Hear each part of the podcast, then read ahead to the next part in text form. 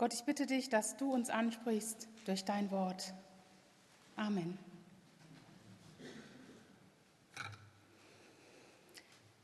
So wahr Gott treu ist, keines unserer Worte an euch bedeutet gleichzeitig Ja und Nein.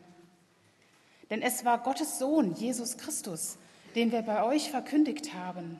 Wir, das heißt ich, Paulus, Silvanus und Timotheus. Und Gottes Sohn war nicht Ja und Nein zugleich, sondern er ist das Ja in Person.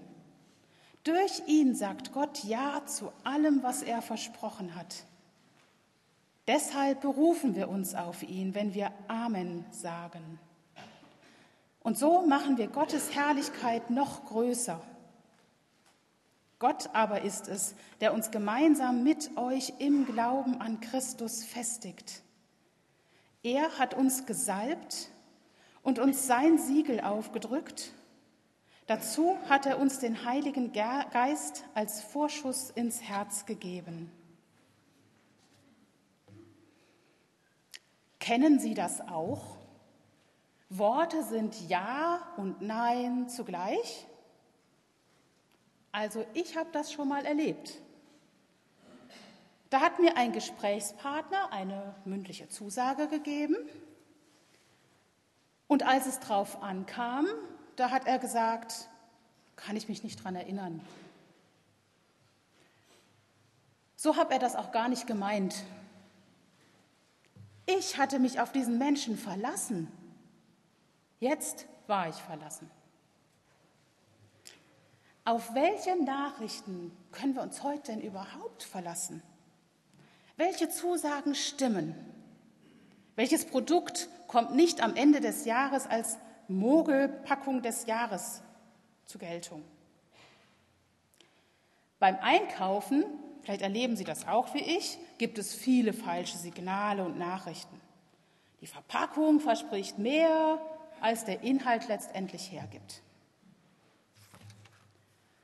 Und auch bei allen Weihnachtsgewohnheiten soll ja vorkommen, dass gemütliche Stimmung, glänzendes Papier, aber der Inhalt, naja. Und also Informationen aus dem Internet, denen kann ich schon gar nicht einfach trauen. Da werden ganz bewusst falsche Wahrheiten, Fake News werden reingeschrieben. Die Menschen in der Gemeinde in Korinth, die jedenfalls denken, dass sie von Paulus betrogen worden sind. Warum? Paulus hat nach einem Streitfall bei seinem letzten Besuch versprochen, dass er wiederkommt, dass er sie bald wieder besuchen wird.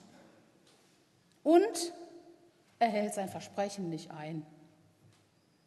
Jetzt muss man vielleicht verstehen, also Verspätungen in der damaligen Zeit, das war so mindestens ein ganzes Jahr oder so. Man konnte ja nicht mal schnell, so per Handy eine Nachricht, per WhatsApp oder mal eben anrufen ähm, und sagen, ich komme später. Man konnte auch keine Skype-Konferenz machen. Gab ja die Hilfsmittel alle nicht. Und natürlich haben die Korinther damals auf Paulus ordentlich geschimpft. Völlig unzuverlässig, haben die gesagt. Der sagt, dass er kommt, dann sagt er wieder, dass er nicht kommt. Was sollen wir denn überhaupt noch glauben? Wahrscheinlich stimmt seine ganze Botschaft überhaupt nicht. Das haben die Korinther gesagt.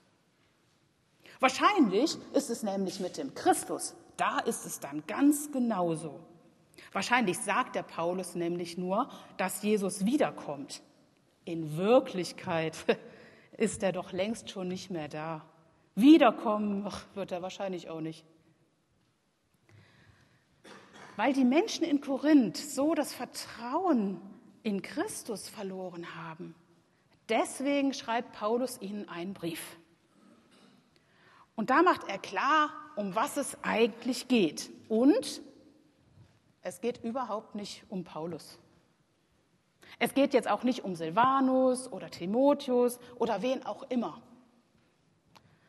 Ehrlich gesagt, ja genauso wenig, wie es heute Morgen darum geht, wer hier eigentlich die Predigt hält und wie dieser Mensch, also ich jetzt in diesem Fall, eigentlich so aussieht. Es geht allein um Jesus Christus. In Christus, so sagt es Paulus, in Christus ist kein Ja und Nein zusammen, kein Widerspruch. Es ist alles zuverlässig.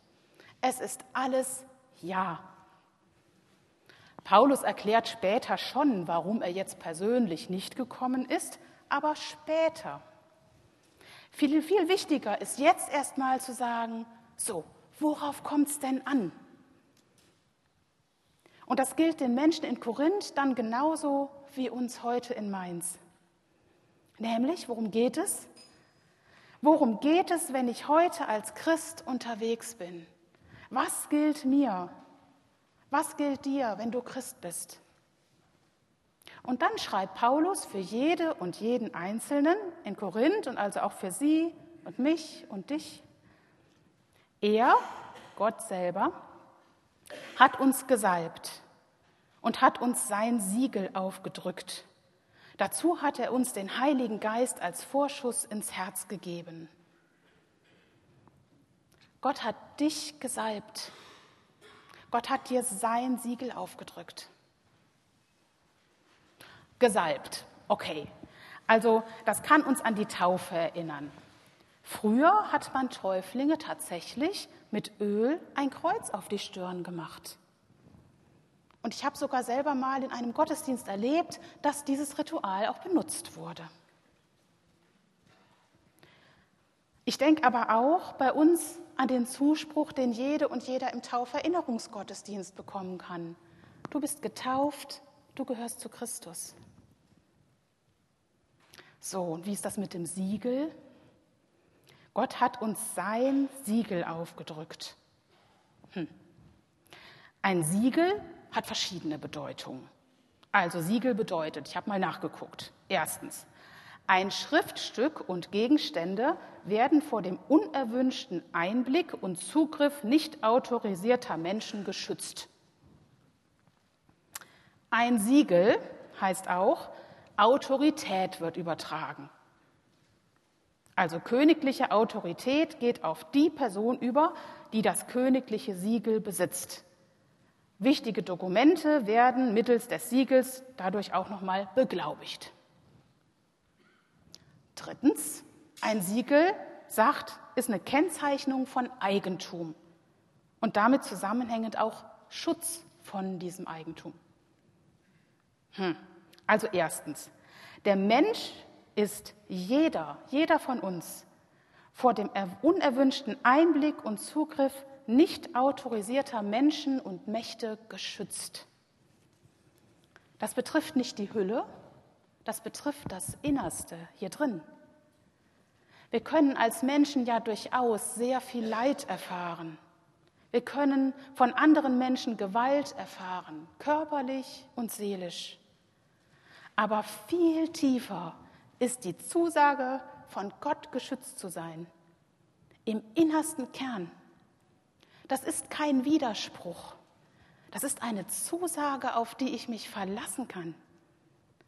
Und vielleicht, ja, braucht es hin und wieder auch eine Erinnerung an diese Zusage. Zweitens, Gott überträgt Menschen seine Autorität.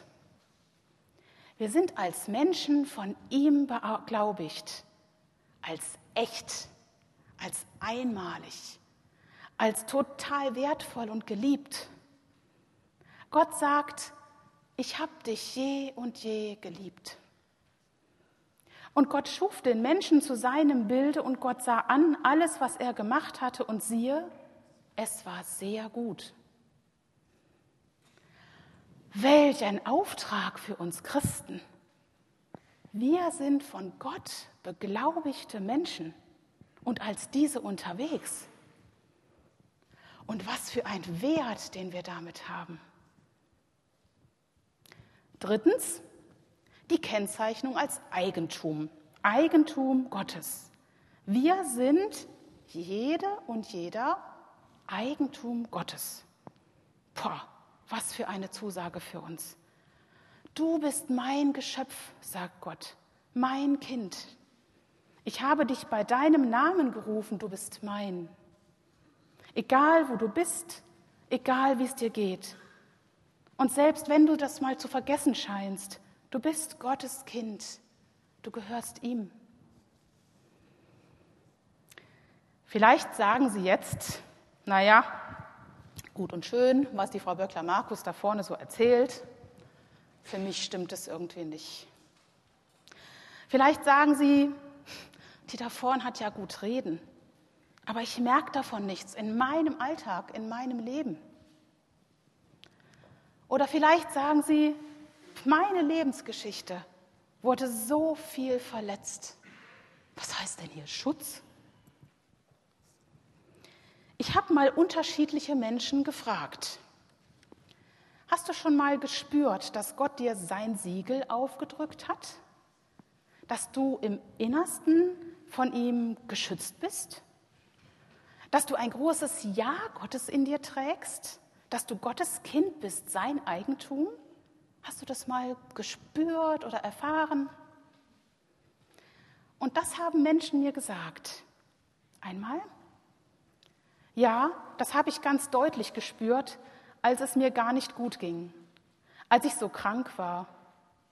Ich wusste nicht, wie es weitergeht, aber in mir drin, da war ich gelassen und habe gespürt, was auch kommt, Gott ist da und lässt mich nicht alleine. Dadurch konnte ich die Situation annehmen.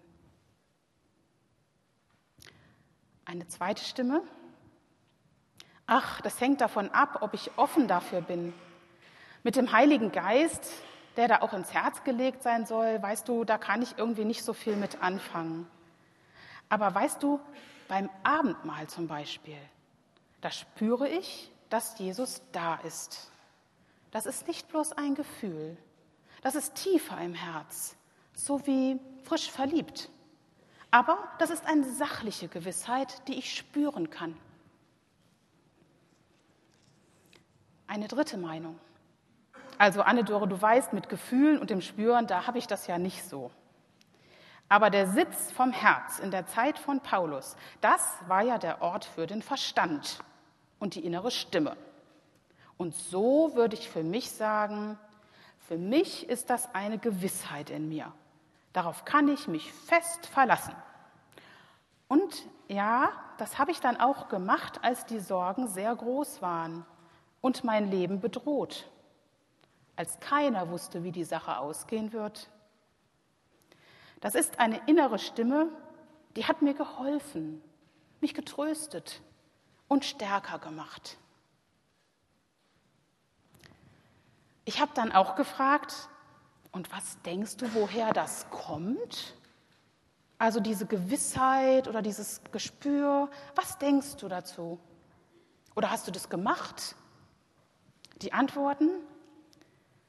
Also das ist ein Geschenk, wirklich ein Geschenk. Und ich habe das angenommen. Ich glaube, dass ich die Erfahrung aber nicht auf Knopfdruck abrufen kann. Vielleicht pflege ich das Geschenk ein bisschen, ja. Ich lese in der Bibel oder die Tageslese oder die Losung, jetzt nicht ständig, aber doch immer mal wieder. Ich gehe in den Gottesdienst. Ich bin im Kontakt mit anderen Christen. Aber das Geschenk, Anne-Dore, das war vorher schon da, das habe ich nicht gemacht. Eine andere Stimme. Also ich würde so sagen, wenn du meinst, dass Gottes Wort nur ganz schwach in dir ist, dann gibt es die Möglichkeit, Gottes Stimme zu stärken. Durch die Beschäftigung mit Gottes Wort, durch das Gebet, in der Gemeinschaft mit anderen Christen. Wichtig für mich ist die Zusage, da kannst du dich drauf verlassen. Das muss natürlich keiner. Aber ich glaube, das ist viel schwerer und gibt dann letztendlich nicht wirklich Sicherheit und Halt. Ich glaube fest daran, das Evangelium, Gottes Wort, das ist zuverlässig, immer. Und es bleibt nie ohne Wirkung. Martin Luther soll in Zeiten großer Anfechtung vor sich auf den Tisch geschrieben haben, ich bin getauft. Und so hat er sich mit Gottes Ja, mit Gottes Garantiesiegel getröstet und hat wieder neu Kraft im Glauben gewonnen. Dass Gott seinen Sohn in die Welt schickt, das ist kein leeres Versprechen, kein Ja und Nein zugleich, keine Fake News. Das ist wahr geworden. Und Gott hat die glänzende, irreführende Verpackung, hat er gleich ganz weggelassen, also keine goldene Krone im Stall. Ihr werdet finden ein Kind, in Windeln gewickelt und in einer Krippe liegen. Was wir Menschen aus dem Inhalt machen, ja, das ist ja wirklich Sache von jeder und jedem Einzelnen. Aber ich glaube, eins ist gewiss. Christus ist alles, alles Inhalt. Er ist keine Mogelpackung. In ihm macht Gott sein großes Ja zu uns sichtbar und greifbar. Jesus hat nicht nur vom Leben gesprochen, Jesus ist das Leben. Jesus hat nicht nur gesagt, dass er so für unsere Sünde sterben wird, er ist für unsere Sünde gestorben. Jesus hat auch nicht nur gesagt, dass er wieder auferstehen wird, er ist auferstanden. Jesus hat nicht nur gesagt, dass er wiederkommt, er kommt wieder. Ja, Amen.